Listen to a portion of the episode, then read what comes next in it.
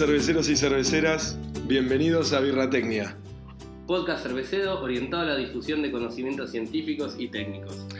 Yo soy Mati, un ingeniero que después de 10 años viviendo en Australia, inspirado en sabores y aromas oceánicos y laburando en cervecerías entre Australia, Nueva Zelanda y Japón, eh, donde fui parte de la Academia Saji, volví a la Argentina para crear dos dingos.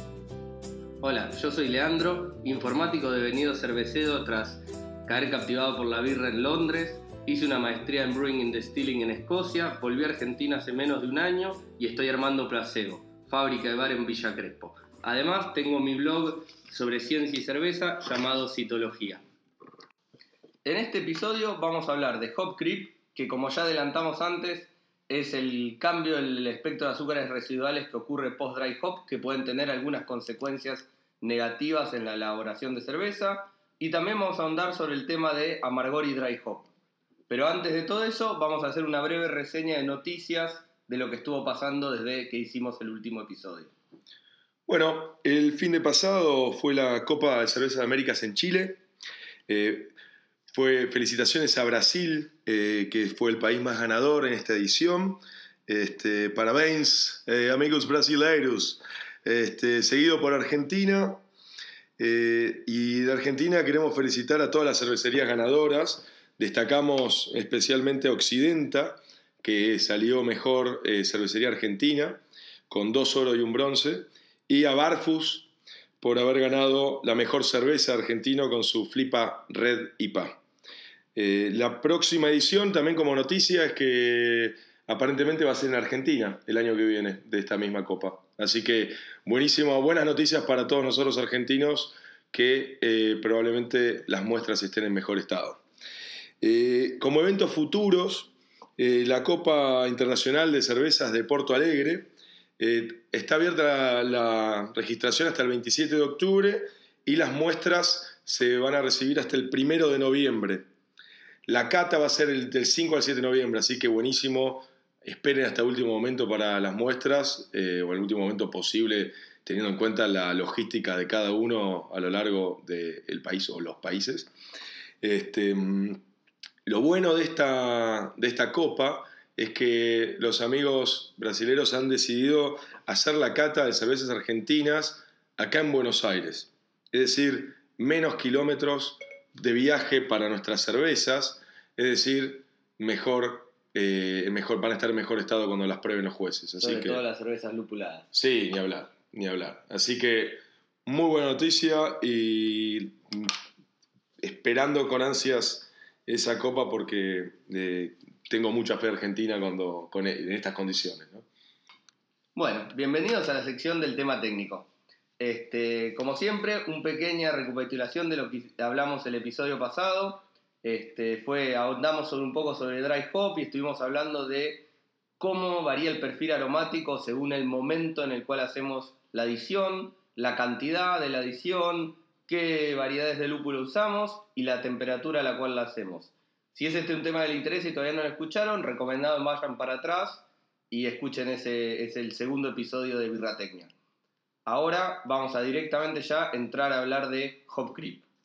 Primero, bueno, un poco de historia. La definición ya la dimos, ya entendemos un poco qué es lo que está pasando, cuál es el fenómeno que se observa, y entonces empezar a entender un poco la historia de esto que es bastante interesante, porque la primera vez que se habla del tema fue en 1893. Hay un trabajo de Brown y Morrison donde ellos determinan que efectivamente hay enzimas diastáticas en el lúpulo y además hay azúcares en el lúpulo. Lo interesante es observar por qué hacen este estudio y básicamente es porque había un montón de evidencia anecdótica de que cuando se hacía un dry hop en el cask, típico de ciertos estilos ingleses de, del 1800, de las IPAs de ese momento y, y las bitter también, había una segunda refermentación que era más vigorosa que cuando hacían un priming, una adición de azúcar solamente. A mí lo que me vuelve loco de esto es 1893, o sea, desde ahí se sabe de CoPRIP, se identificó, se le asignó que era un tema de enzimas y todo eso, y desapareció. O sea, desapareció. Nosotros nos estamos volviendo, esto vuelve a ser un tema ahora hace un par de años, se volvió a empezar a hablar.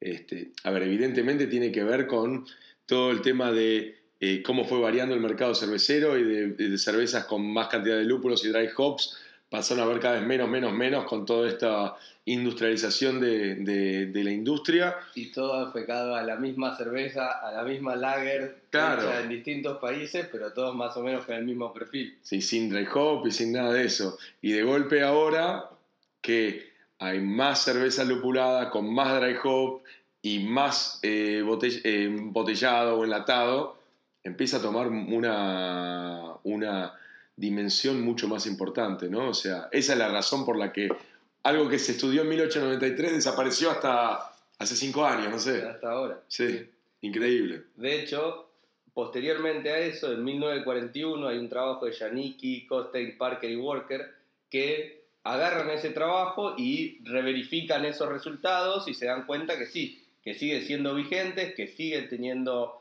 las enzimas, porque obviamente una cosa que puede pasar es que la forma de tratar el peletizado y la cosecha y un montón de cosas pueden tener un impacto sobre que las enzimas que están presentes en el lúpulo. Entonces vuelven a repetir estos experimentos y concuerdan con los resultados de Brown y Morris de 1893. Después entre una edad oscura de 1941 hasta, no sé, 2015, ponele. Y más o menos, que empieza la, la bibliografía de esta. Bueno, yo creo que entonces, ahora, ¿qué es lo que ocurre o por qué ocurre? ¿no?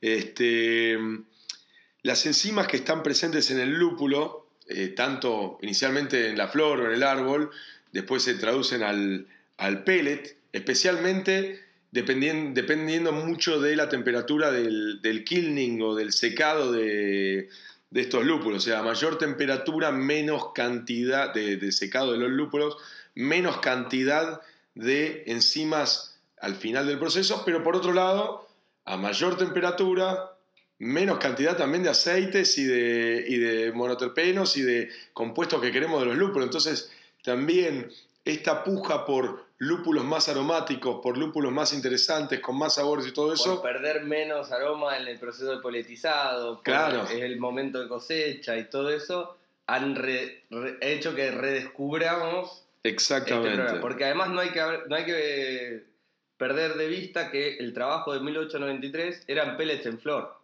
Claro. Era, era lúpulo, eh, en, flor. en flor. Sí, no había pellets. No, no. Y, después la industria dejó de usar eso, o, muy poco, digamos. Tenés cervecerías como Sierra Nevada que siguen utilizando flor, pero ya dejó de ser la práctica más Sí, pero flor no, no necesariamente verdes, secadas en bales, o sea, en los, en los fardos, digamos. Este, y potencialmente se secaba a una temperatura menor hasta hace 5 años o 8 años, no sé, por ahí. Se secaba a una temperatura menor y empezaron, a mayor digo, empezaron a bajar estas temperaturas eh, en, función de, más aromaticidad y más aceites y a partir de ahí empezó a subir este problema, empezó a, a ser un problema. Más evidente. Claro. Eh, así que entonces están esas enzimas presentes hay límite de, estrinasa y hay eh, amiloglucosidasa, además de alfa y beta milasa, ¿no? pero alfa y beta milasa casi que no, es no son un problema en este caso. Este, Porque ya en el macerador. Claro, ya, están la, ya la cantidad que hay en las maltas ya las convirtieron todo, entonces ese no el problema en sí es la, la límite estrinasa y la amiloglucosidasa que van a convertir azúcares que ya en el fermentador no eran eh, fermentables para la levadura, van a agarrar dextrinas, van a agarrar cadenas largas y las van a convertir en azúcares fermentables. claro. Entonces a partir de ahí... Es parecido al uso de lo que sucede, es parecido al uso para usar enzimas exógenas para usar una bruta IPA. En, en una escala muchísimo menor porque estamos hablando de una concentración chiquitita, ¿no? pero el fenómeno de lo que ocurre es lo mismo. Es el mismo. Claro. Sí, sí, sí. Este, Súper interesante. La verdad que esto además se vuelve más y más y más un problema y todos tenemos que tener, eh, estar eh, cuidadosos con esto a partir del hecho de que migramos de producir productos para barriles que se mantienen en cámara de frío y todo eso a botellas o latas no queremos bombas explosivas, no queremos... Donde además no Eh, podemos tener control sobre la cadena de, de frío, este, no queremos diacetilo que se puede formar por una refermentación a una temperatura más baja sin tener la posibilidad de un descanso. Este, no queremos nada, nada de eso, ¿no? que son las consecuencias del, de- del, del dry hop. Una refermentación este, te genera una sobrecarbonatación, te puede generar, generar diacetilo, te puede generar un poquito de sulfuro, te puede generar compuestos que uno no quiere. ¿no? Bueno, a ver, repasando un poco, entonces, ¿qué sabemos así a grandes eh, rasgos sobre el hop creep? Básicamente para eso vamos a dar las conclusiones rápidamente de dos trabajos, uno de Kinkirdel que se publicó en el 2018, que lo auspició Bells, la cervecería Bells, y después otro del grupo de Shellhammer en OSU, que, cuyo autor es Kirkpatrick. Básicamente lo que ellos, entre esos dos trabajos, lo que se concluye es que no todas las variedades producen el mismo aumento, o sea, cada variedad tiene distinta capacidad enzimática. No solo eso, sino que encontraron que la misma variedad en distintas cosechas o distintos procesamientos también tienen distintas capacidades enzimáticas, con lo cual no es que podemos decir, bueno, hay que tener cuidado con el citra porque el citra es complicado desde este punto de vista. Sí. Va a cambiar el citra de este año con el citra del año que viene y el citra de un lupular versus el citra de otro lupular. Además, este, este trabajo que mencionás eh, habla de, o, o muestra una tabla con como 30 variedades y todas esas variedades muestra la- la- el nivel enzimático o la, o la cantidad enzimática de alfa, beta y amiloglucosidasa de todas esas 30 variedades. Y todas tienen un porcentaje, tienen. o sea, mayor o menor, y, Todos tienen poder enzimático. pero todos tienen poder enzimático. Después, eh, la producción de, bueno, que decíamos, la producción de azúcares fue distinta, es decir, no solo porque cambia la, la cantidad de enzima que tiene cada variedad, sino un poco los tipos de enzimas que tiene cada variedad. No todas descompusieron las azúcares residuales que había de la misma manera. Mientras más temprano se produce el dry hop, mayor es el incremento final, porque más tiempo tienen esas enzimas para actuar, degradar y la levadura en contacto para refermentar. Un dato interesante es que encontraron que los lúpulos oxidados igual tienen todavía este, enzimas. Y que bueno, lo que encontró es que obviamente la tasa de dry hop, el tiempo de contacto y la temperatura a la cual estamos, todas esas variables tienen un impacto sobre la producción de azúcares que encontramos. Y no solo eso, sino que la cantidad de azúcares, que esto es muy interesante, el lúpulo tiene cantidades muy, muy, muy, muy, muy pequeñas, pero tiene cantidades de, de azúcares propias que obviamente al agregar dry hop se disuelven en la, en la cerveza y que eso también varía según cada, cada, variedad. Bueno, pasamos a un trabajo que hicieron una cervecería muy amiga eh, mía, allá en Australia, Stone and Wood, son los, los creadores originales del, del nuevo estilo eh, Modern Australian Style Pale Ale, con su Pacific Ale. Este, es súper interesante el, el trabajo que, que hicieron su laboratorio. Tiene un laboratorio, una amiga mía, una gran amiga mía, maneja el, el laboratorio ese.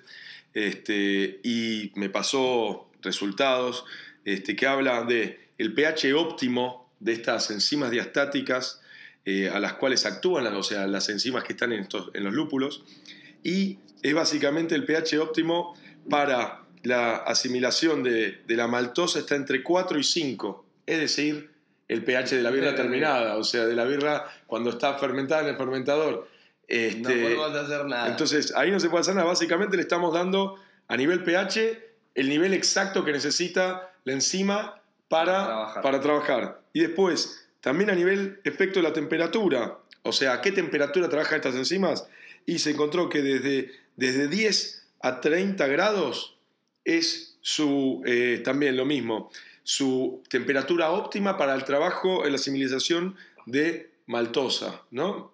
Entonces, eh, lo mismo, estamos hablando de temperaturas de fermentación o incluso de producto potencialmente Terminado. terminado viajando, si, si estamos poniendo botellas o barriles en un, en un flete yendo, recorriendo la ciudad, distribuyendo cerveza, tal vez sale la cámara de frío a 3 grados, pero Cuando llega tal vez está a 10 o a 8 en verano, por Claro, ejemplo. Tranquilamente. Y a esa temperatura están actuando esas enzimas. A pesar de que después lo metan enseguida en, en frío, digamos, aunque no estemos rompiendo tanto la cadena de frío diciendo, bueno, dejo esta botellita en un estante al sol, Claro. igualmente podemos estar en esos, en esos rangos de temperatura. O sea que ya, ya le dimos pH y temperatura óptima. Incluso a 5 grados hay también actividad, mucho más baja, pero hay actividad. Lo cual le dimos pH y temperatura óptima. Es decir, que es un fenómeno que tenemos que tomar acciones mitigatorias, ¿no? Para, para que no pase. A ver, como experiencia también, otra cosa que viene de, Stone and Wood, este, ellos hicieron una experiencia con una prueba de control, una cerveza, en este caso la lupularon con Galaxy, con un dry hop sim- simple, una IPA, notaron contra la, la cerveza de control, o sea, el mismo mosto fermentado sin agregar el dry hop, este, post dry hop, una, un incremento de 3 puntos de densidad final que bajó 0.8 plato este, de variación de densidad final. Y una doble eh, una IPA con doble dry hop eh, del mismo lúpulo de Galaxy notaron una baja de 5 puntos de densidad este, o un plato entero. Que es decir esto estamos hablando de eh, casi un, un porcentaje o 0.7% De de, ABB extra en producto terminado. O sea, que no solo quedamos afuera por potencial, eh, legalmente estamos, si tenemos en la etiqueta de nuestro producto que tiene 5% de alcohol, por ejemplo, y terminamos con 5.7, estamos fuera del 10%, estamos fuera de un de porcentaje tolerancia. de tolerancia. Entonces, eh, eso es un problema, y ni hablar de todos los otros problemas que esto puede generar, ¿no? Este, eh, como hablamos antes, la generación de diacetilo, por, por la fermentación que no, no ha tenido tiempo de, o temperatura suficiente para hacer Para el descanso, el descanso absorberlo, eh, La- sobrecarbonatación. la sobrecarbonatación, el aumento de alcohol, que era lo que estabas diciendo. Este, son, son realmente. eh, bueno, y la modificación también del perfil de la, cer- de la cerveza con lo que, con lo que, Es que salió, si- con lo que Si termina siendo. esperábamos que esas destrinas nos den cuerpo y nos las estamos consumiendo, vamos a obtener una cerveza distinta a lo que teníamos en la cabeza. Claro.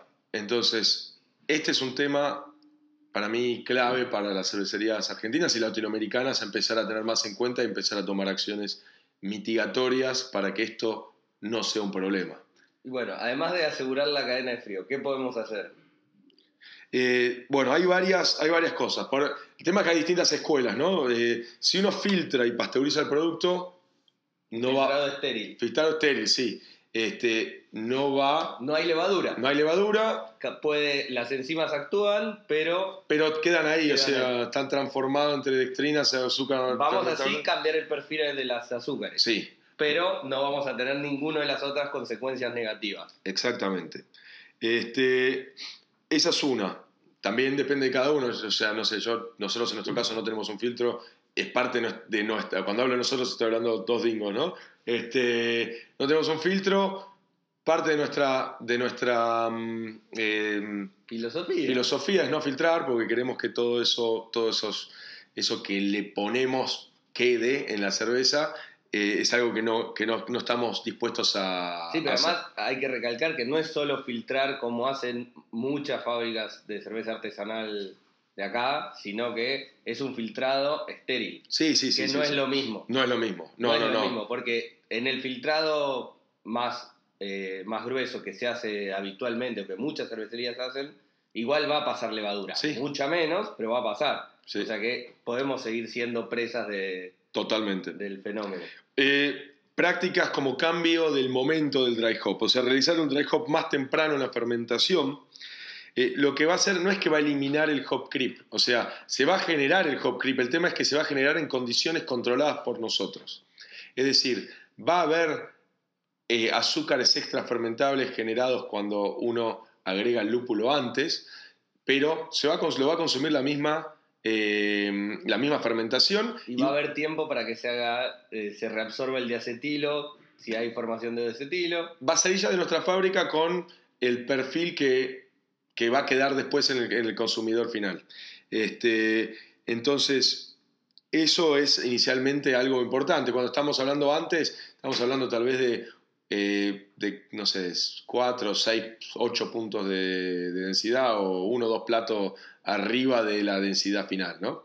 Este, que esperamos esa cerveza. Otras cosas importantes, reducir, esto no es solamente importante por esto, ¿no? por, por un montón de otras cosas, pero también minimizar el oxígeno disuelto en el producto final. ¿Qué va a hacer eso? Eso va a, ser, va a reducir la potencial formación de diacetilo también en, en la oxidación de los precursores y formando diacetilo más adelante. Entonces, eh, minimizando o reduciendo el, el oxígeno disuelto, vamos también a mejorar un Un poquito, producto más estable. más estable. Y otra opción es el uso de una enzima, ¿no? Por ejemplo, la enzima Maturex de Novozymes, no sé cuál es el equivalente acá en Argentina o, o si hay o, o si tenemos que empezar a, A pedir. a a pedirla. ¿Qué es lo que hace, qué es lo que hace bien? No sé, a- vos sabés bien. Básicamente, básicamente la idea es que esta enzima se usa para evitar el descanso de diacetilo. Lo usan muchas cervecerías industriales en la producción de lagers. Nosotros podemos aprovecharlo para esta circunstancia. Entonces lo que hace es lo mismo que haría la levadura durante el descanso de diacetilo. Es decir, absorbe los precursores de diacetilo y reinyecta, larga después adentro de la cerveza otra, otra, otro compuesto químico que es la acetoína que tiene un perfil, un umbral eh, aromático muchísimo más alto. Si, además tiene un poquito de aroma similar al del diacetilo, pero el umbral de percepción es altísimo, con lo cual dejamos de tener el impacto que tendría el diacetilo. Acá lo podríamos aprovechar y usar en el momento del dry hop como alternativa para que si tenemos generación de diacetilo por las enzimas y la refermentación, no tenga un impacto aromático, que en verdad es lo que más nos molesta. Totalmente, totalmente. Porque una dry hop con gusto a manteca No, no va. No, el diacetilo es eh, uno de los principales enemigos del lúpulo, así que no. sí. Bueno, eso cierra el tema de, de Hop Creep, me parece. Por Sí. supuesto, después eh, manden las preguntas. Como siempre, Como a birratecnia.gmail. eh, y ahora arrancamos con el tema, el segundo tema de hoy, que es Amargor y Dry Hop. Bueno, un poquito de contexto primero. Vamos a hablar de algunas cosas. Va a haber un poco más de palabras eh, químicas. Eh, intentaremos mantenerlo lo más breve posible. Primero, un mini repaso. El lúpulo tenemos dos ácidos orgánicos principales, los alfa y los beta ácidos. Además de eso, vamos a tener los derivados que se generan por oxidación, que son para los alfa ácidos las humulinonas y para los beta ácidos las upulonas. Sí, Uluponas. uluponas, perdón. Son difíciles, yo me Son mezclo todo el difíciles. tiempo. Son difíciles y encima son sí, parecidos. sí, sí, es Porque es fácil, pero humu y uplu, Ulu, sí, sí, sí. bueno, los químicos les gustan complicarnos la vida. Una cosas importantes a entender es que, si bien todos sabemos que los isoalfaácidos, que es lo que obtenemos durante el hervor a través de la isomización de los alfácidos, es lo que nos dan el amargor, también los alfácidos sin isomerizar son amargos, mucho menos. Creo que la prueba de esto es quien no en algún momento de su vida se puso un pellet en la boca y, y sintió un amargor tremendo, Es ¿no? O sea, asqueroso, sí, sí, sí. tal cual. Y ahí, porque ahí tenemos un montón. Claro, exacto. Este, bueno, y se estima que son 10 veces menos amargo. O sea que un alfa ácido solo da un amargor que es equivalente al 10% de lo que nos daría ese alfa ácido si lo is- isomerizamos. Después, los beta ácidos y sus derivados oxidados, o sea, las uluponas, no juegan un papel importante en el amargor, ya que son poco solubles, principalmente porque son poco solubles en cerveza, o sea, van a precipitar. Este, esto hay un trabajo de Algassi y Sherhammer donde habla de eso, y dicen que si bien las uluponas son 84% tan amargos eh, como una isoalfacio, o sea, tiene un amargor bastante parecido, son un poco más solubles que el beta ácido común, pero la cantidad que obtenemos en el lúpulo es mínima. Entonces, el impacto que podemos llegar de la contribución que pueda afectar eso es muy bajo y lo podemos despreciar. Lo ideal, de- lo, lo más importante de todo esto es que ahora, gracias a eso, lo descartamos o lo despreciamos, entonces tenemos un término menos difícil de pronunciar De- para decir. exactamente. Em, Bueno, después, los humulinonas y los isoalfaácidos son muy parecidos y lo interesante es que lo que cambia los hace más polares y entonces las humulinonas, o sea, los derivados oxidados de los alfácidos, son más solubles que los isoalfácidos. Claro. Y esto va a hacer que cuando entendamos todo, lo- cuando empecemos a hablar de por qué aparecen, hay que tener esto presente. Estamos metiendo algo que es más soluble. Entonces va a contribuir. Es más difícil que se nos vaya. Y como dato, último dato de color, son 66%, un lindo numerito redondo, eh, tan ácidos como un isoalfácido. Entonces, recapitulando, lo importante es que tenemos los alfaácidos, los isoalfaácidos y las humulinonas, que son los derivados de los alfácidos por oxidación, los tres que aportan amargor, alfácidos 10% de un isoalfácido, isoalfácido un 100% del mismo, y las humulinonas 66% de amargor de un isoalfácido. Sí, 66% digamos que es un número bastante, bastante importante, ¿no? Como para, para despreciar, más si tiene una alta solubilidad. Exactamente. Entonces acá es donde viene para desbancar el mito original con el que todos cuando empezamos a hacer cerveza este, era es el dry hop no, No aporta, aporta amargor, eh, el dry hop es aroma, el amargor se agrega eh, al principio, y el whirlpool aporta, aporta sabor y el dry hop amargor. Y además el Whirlpool también va a aportar. Ni hablar, no, no, no, por eso. Pero eso ya es, otro tema. Es otro tema que vamos a hablar el, el- el capítulo que viene, pero especialmente siempre, o, o era, había una especie de mito de el dry hop no aporta amargor. Y este, bueno, nada, es importante desbancar este mito para entender en el tema de diseño de la cerveza cómo podemos hacer para, eh, para entender cuánto vamos a ir agregando o, o de dónde viene este amargor extra, ¿no? Sí, de hecho, es muy interesante preguntarse por qué, si todos estos compuestos afectan al amargor, ¿por qué cobran importancia al momento del dry hop y no cobraron importancia antes? ¿Por qué? Si los estoy igual metiendo en la olla de hervor porque quiero hacer una cerveza, no sé, una Sherman Pils, no tengo dry hop, tampoco voy a tener Whirlpool prácticamente, Sí. y igual, ¿por qué no me afecta? Bueno, una cosa interesante es pensar esto de los valores de la relatividad, ¿no? O sea, que los alfa-ácidos sin isomerizar, aunque alguno quedase, no va a tener un... eh, son muy baja la percepción.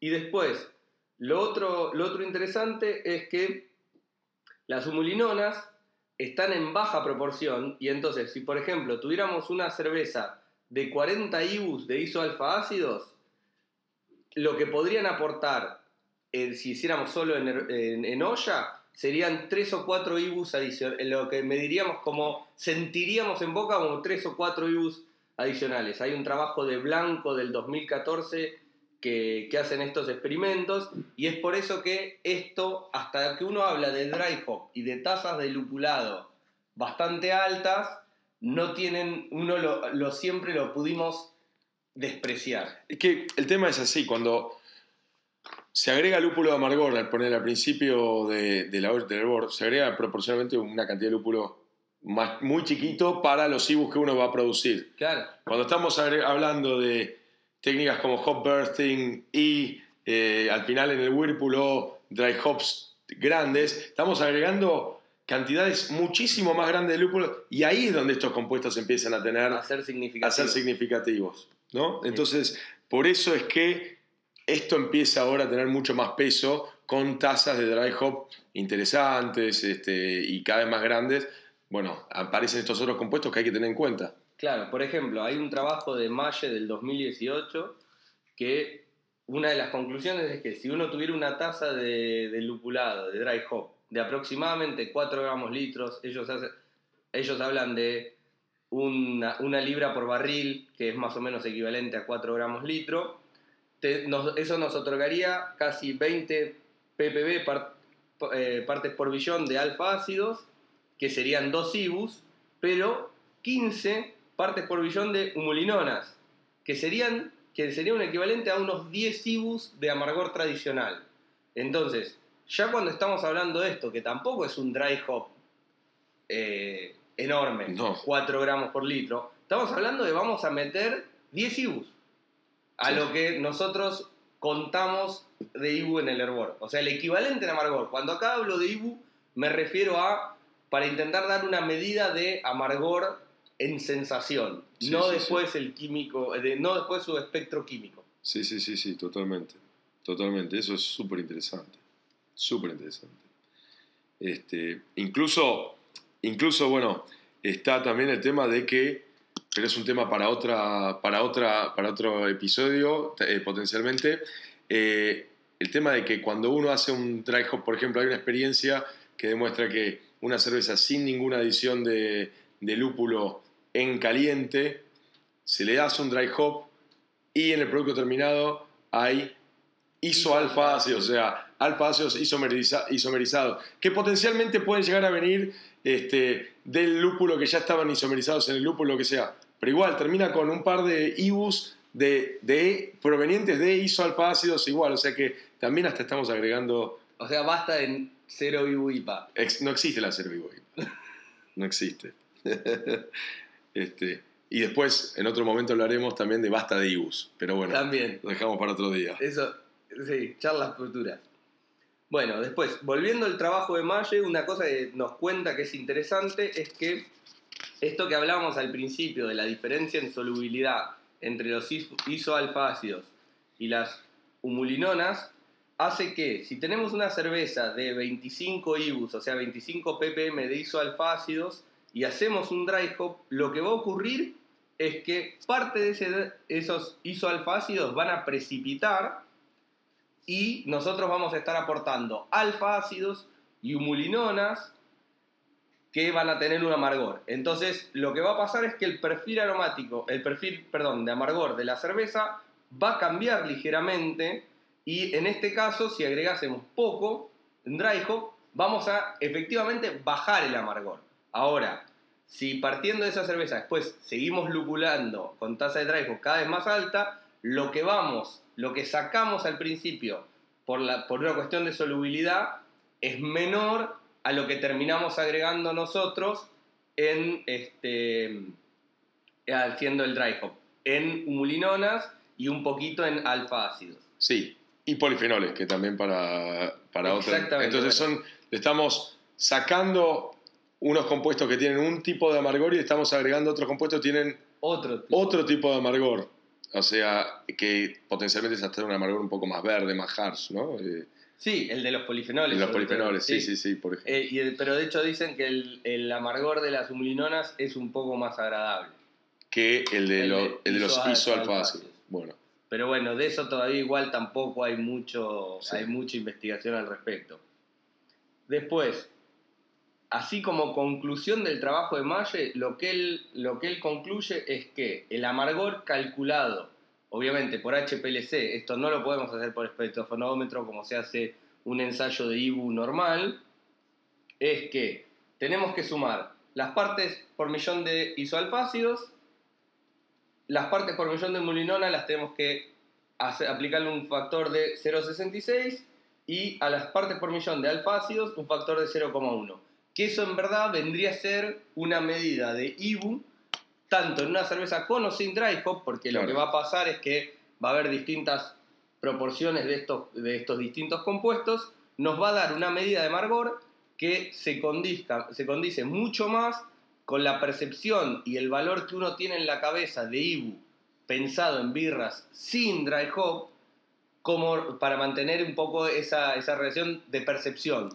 Sí, más sí, sí. vinculado a la percepción y no a un número matemático que no, no se condice con nada. Totalmente. Incluso el problema está, no, no solamente es el número matemático, si uno manda a analizar una muestra de una cerveza con dry hop, este, a- con el método, digamos, más usado, como, eh, que es El el, el, espectrofotómetro, este, nos va a dar un resultado que va a estar mal, porque va a ser un resultado que es una mezcla, va a mezclar todos estos compuestos como si estuviesen, todos valdrían lo mismo, y además va a estar cegado por los polifenoles también agregados. Claro. Entonces nos va a dar un, un número. Yo, a mí me pasó, yo he mandado, por ejemplo, una, un- este, una cerveza esperando un valor, no sé, de alrededor de 30 IBUs y me volvieron 117, una cosa así. Este, pero ¿qué es ese 117? Es un número que vale- no sirve de nada ese número, porque ese número tengo mezcla, está, está mezclado los isoalfácidos, las humulinonas, los alfa-ácidos no isomerizados y los polifenoles. Claro, Es que, es que el problema es que la técnica de espectrofotometría funcionaba cuando las cantidades de estos otros compuestos eran suficientemente bajas Claro. para que lo podía. Entonces, la medición que mide todo, en ese caso, lo que era más representativo era de los isoalfácidos. Claro. Ahora, cuando las cantidades de estos otros compuestos no son menores y estamos contando todos, pero estamos marcando peras con manzanas. Por eso. No No, funciona. no, por eso no funciona. Preferible dejarlo de lado hasta- o usar esta la fórmula que propone Mayer que tiene, una, tiene un sentido eh, bastante, bastante importante, ¿no? Porque ajusta cada, cada eh, Compuesto. compuesto por su... eh, por su- Peso relativo de amargor. exacto, en el paladar. Claro. Entonces, esa es una de forma vale la pena. Ahora tenemos que conseguir un HPLC para poder hacer las pruebas de esta cerveza, Sí. acá en Argentina. Eso, bueno. Ojalá que en algún Si alguien tiene uno, mándenos un mail. Sí, ojalá que en algún momento el CONICET se ponga las pilas y ayude con eso, porque la verdad es que es un aparato es muy caro para que una cervecería, o sea, ni siquiera las cervecerías grandes americanas tienen un No. HPLC. No. Bueno, entonces en- pasamos a lo que es este, eh, la parte de el amargor en dry hop relacionado con la Con la temperatura. Eh, a mayor temperatura hay mayor extracción de estas humilonas, o sea, la concentración, eh, cuando la temperatura es más alta, se, se absorbe mucho más rápido. Eh, este, y es similar a 24 con 72 horas, es decir, que ¿esto qué significa? A las 24 horas ya absorbiste todo lo que podés absorber de esto. En caliente, haciendo un dry en caliente. En caliente. frío vas a tardar más tiempo. Claro. Tu concentración final va a ser similar, pero cuán rápido lo extraes va a depender de la temperatura. Entonces esto también es un poco hablando de lo que uno dice de jugar o no con el perfil de sensorial de la cerveza. O sea, si queremos eh, aportar menor amargor a través del dry hop y hacemos un dry hop en frío y una vez que obtenemos todo lo que es aromático, sacamos el lúpulo de contacto, vamos a terminar efectivamente extrayendo menos amargor que si lo hiciésemos en caliente. El tema ahí está en entender bien si realmente estamos extrayendo la parte aromática o no a esa nos temperatura. interesa, claro, por eso. Es el juego. Es el juego. Es, es- todo es un moving target. Sí, sí, sí, sí. Este, y la pérdida de los isoalfa-ácidos no está afectada por la temperatura. O sea, eso ocurre en el primer día y no Ah. tiene nada que ver con la temperatura. Así que esa, esa es la parte de la absorción directamente de- de- del, del lúpulo, ¿no? Y Eh. finalmente, con respecto a los alfa ácidos, o sea, sin isomerizar, el incremento es gradual y, sin embargo, es un poco más lento en frío. Pero es como los alfa ácidos son menos solubles, entonces tardan más Claro. en absorberse incluso a altas temperaturas. Acá cuando hablamos de altas temperaturas estamos hablando en general, este trabajo de Adokun hablaba de 20 contra 13 grados. O sea, que baja temperatura estamos hablando de 13 grados, no No es- estamos hablando de un grado. Un- claro, ahí va a ser menor. Ahí va a ser menor. Porque, claro. bueno, eh, la solubilidad de cualquier compuesto le afecta a la temperatura. De hecho, cosa, algo simple puede verse, no es lo mismo tirar azúcar en, en Sí. un café caliente, en un mate cocido que es traslúcido y uno lo ve, que si uno intenta en agua, tenés que agitar mucho más para lograr que se disuelva. Ahora, lo que es súper interesante es cómo los dos temas que tratamos hoy, cómo se, en este caso, cómo se unen uno con el otro, porque si pensamos que para agregar menos amargor en dry hop tenemos que ir a una temperatura más cerca de 13 grados, pero si vamos y agregamos un dry hop a 13 grados, estamos potencialmente generando o damos más potencial para generar un diacetilo más a futuro, las dos cosas pueden chocar. Sí. Entonces tenemos que tener en cuenta las dos cosas que hablamos hoy para diseñar cómo van a ser nuestros dry hop. ¿Qué vamos a hacer si vamos a llevar la temperatura a 13 o a 15 grados para extraer más linalol, más geraniol este, y menos eh, Amargor. amargor del dry hop?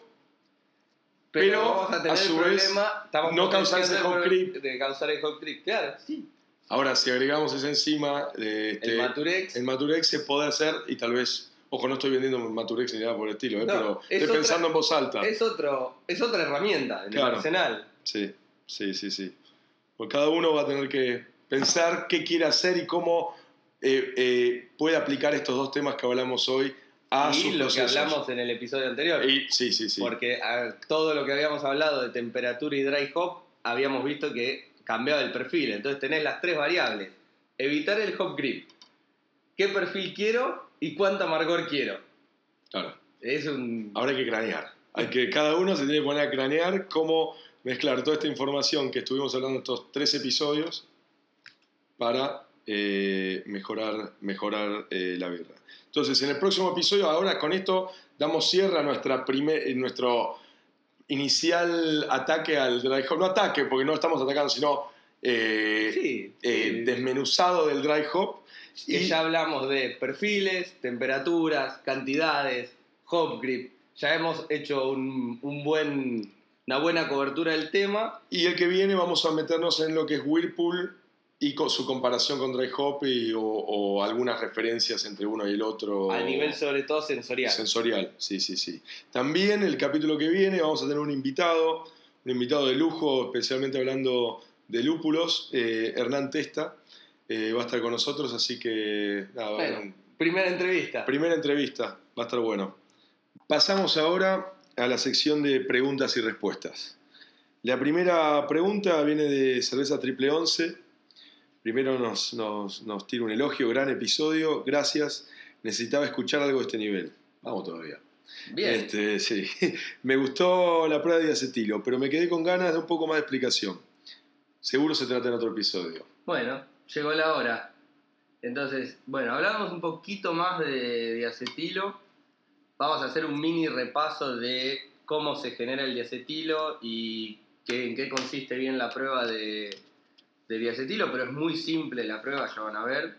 Básicamente la levadura, mientras en su cuando está procesando los aminoácidos durante el metabolismo de los aminoácidos, genera una sustancia intermedia que se llama alfa acetolac alfa acetolactato alfa acetolactato que fácil de decirlo que bueno parte de eso a veces genera en exceso lo que en- genera en exceso la levadura lo termina tirando en el medio que es la cerveza o el mosto en fermentación eso a través de la temperatura y el oxígeno se descompone en diacetilo que después cuando hacemos el descanso de diacetilo la levadura reabsorbe ese diacetilo y lo convierte en acetoína. La acetoína es similar al diacetilo organolépticamente, pero tiene un umbral de percepción muchísimo más alto. Entonces pasamos de algo que, está, que aromáticamente es muy potente a algo mucho menos y entonces es despreciable a nivel sensorial. A grandes rasgos, ¿cómo hacemos la prueba de forzada de acetilo? Bueno, la idea es muy simple.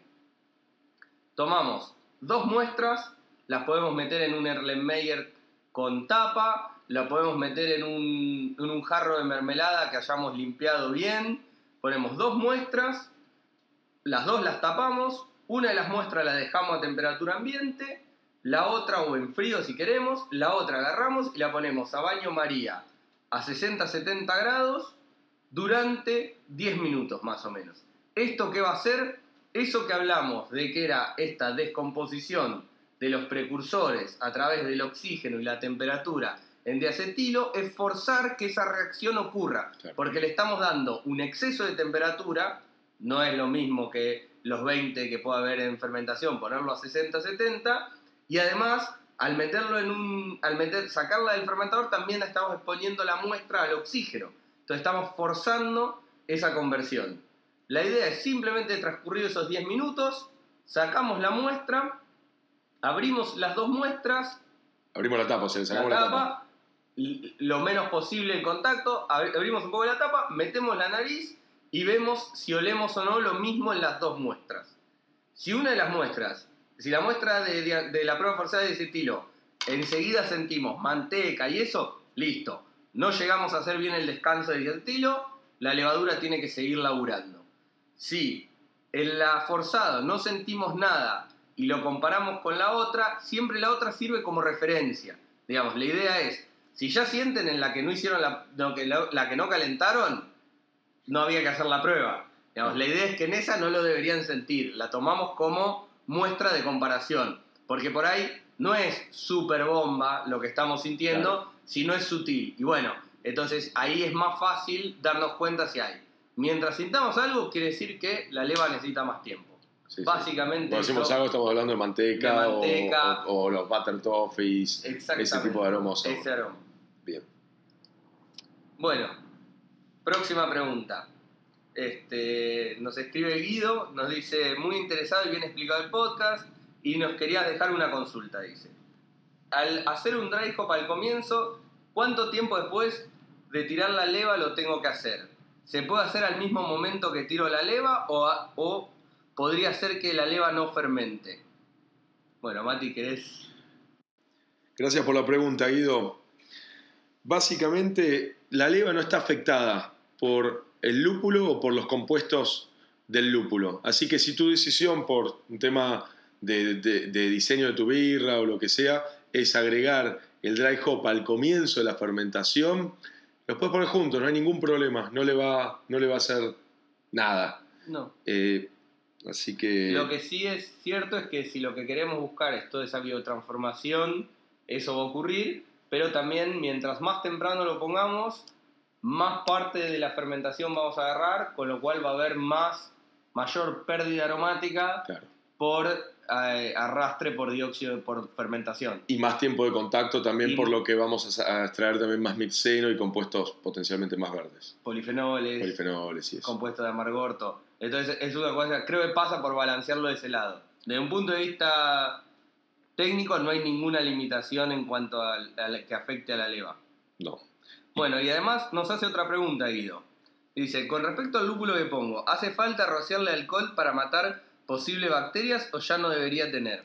Quédate tranqui, eh, Guido, que el lúpulo no tiene bacterias. O sea, inicialmente es un- tiene propiedades antibacterianas, pero además de eso, o sea, uno tiene que intentar usar lúpulo de bolsa cerrada para dry hop y todo eso, pero el riesgo de que haya una contaminación por algo en el lúpulo, hasta con un lúpulo que haya estado abierto eso, es casi nulo. Este, te diría, Es dale- más el riesgo de abrir el fermentador que de... Exactamente. El riesgo lo tenés en el momento que estás abriendo el fermentador o lo que hay en la parte afuera de la bolsa del lúpulo eh, que, que, que puede haber estado expuesta o es sucia o lo que sea. Y si eso lo apoyaste mal o no está bien limpio, no, el problema está ahí, no está dentro del lúpulo. Lo que decimos de abrir una, una bolsa nueva está más relacionada con eh, la frescura del lúpulo, con que ese lúpulo no se haya oxidado, eh, pero no necesariamente con un tema microbiológico. No, No, igual, no. eh, hay que guardarlo bien. Ah, no no. la bolsa entera. Ni hablar. Sí, hay que, hay que guardarlo bien, asumiendo buenas prácticas, ¿no? Claro. Eh, pero no le tires alcohol, no le tires alcohol al lúpulo y dale con ganas.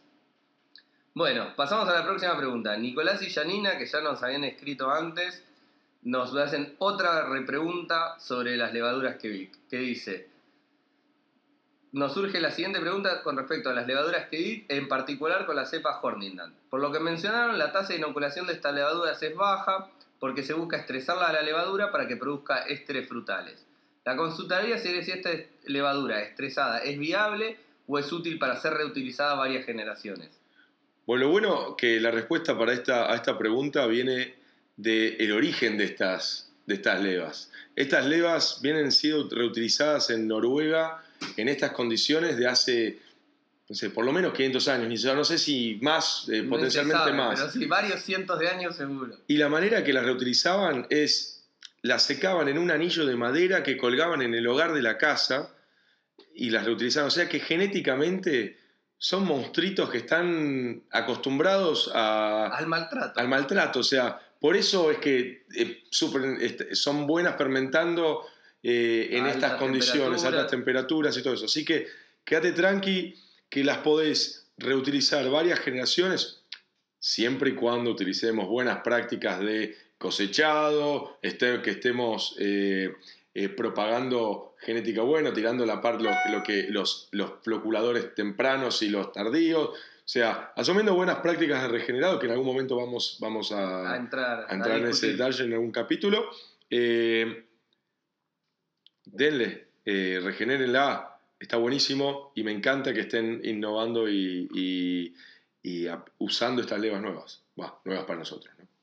No para los noruegos.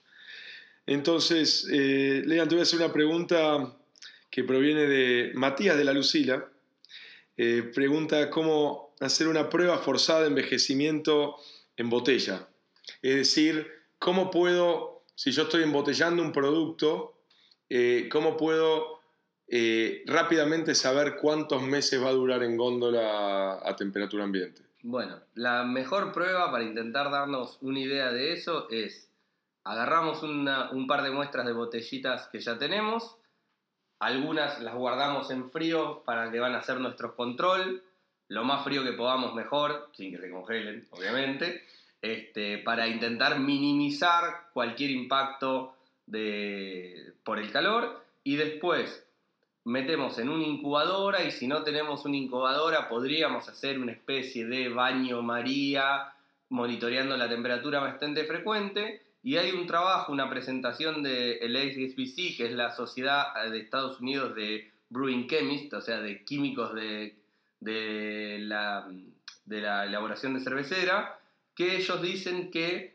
sus ensayos le concuerdan que cada periodo de 24 horas de incubación a 40 grados, estamos logrando un envejecimiento parecido al que observaríamos a 30 días a temperatura ambiente. Obviamente estos ensayos se hicieron sobre una lager industrial, no sobre una IPA. El, digamos, esto no va a ser representativo necesariamente de la pérdida aromática, del perfil del lúpulo, pero sí de los aromas a cartón y todo eso típicos del envejecimiento, esos, o esos aromas medio dulzones de una cerveza con mucha malta caramelo que envejece y se termina virando hacia el toffee y eso, nos va a mostrar más cómo se va a comportar esa parte. El perfil O sea, a nivel oxidación, A no a nivel degradación de, de los- De aroma. de aromas.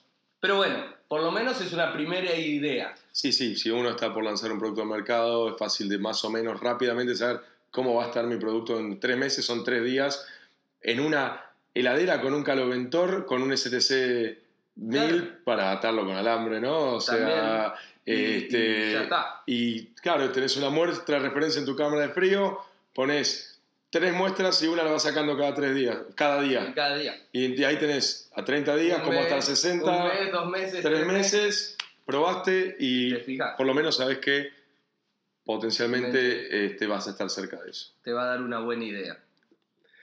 Bueno, con esto vamos cerrando el episodio de hoy. Si les gustó y si les gusta el podcast, no se olviden de dejarnos una reseña en la plataforma donde nos escuchan, ya sea Spotify o Apple Podcast. Eso ayuda a que otra gente nos encuentre. También de seguirnos en Instagram, arroba birratecnia. Así están al tanto de cualquier novedad. Eh, además, ahí incluimos referencias de todos los artículos y papers que mencionamos en el podcast. Cualquier pregunta, duda, consulta, comentario, elogio o quejas, ¿por qué no? A birratecnia.gmail. Gracias por escucharnos y hasta la próxima.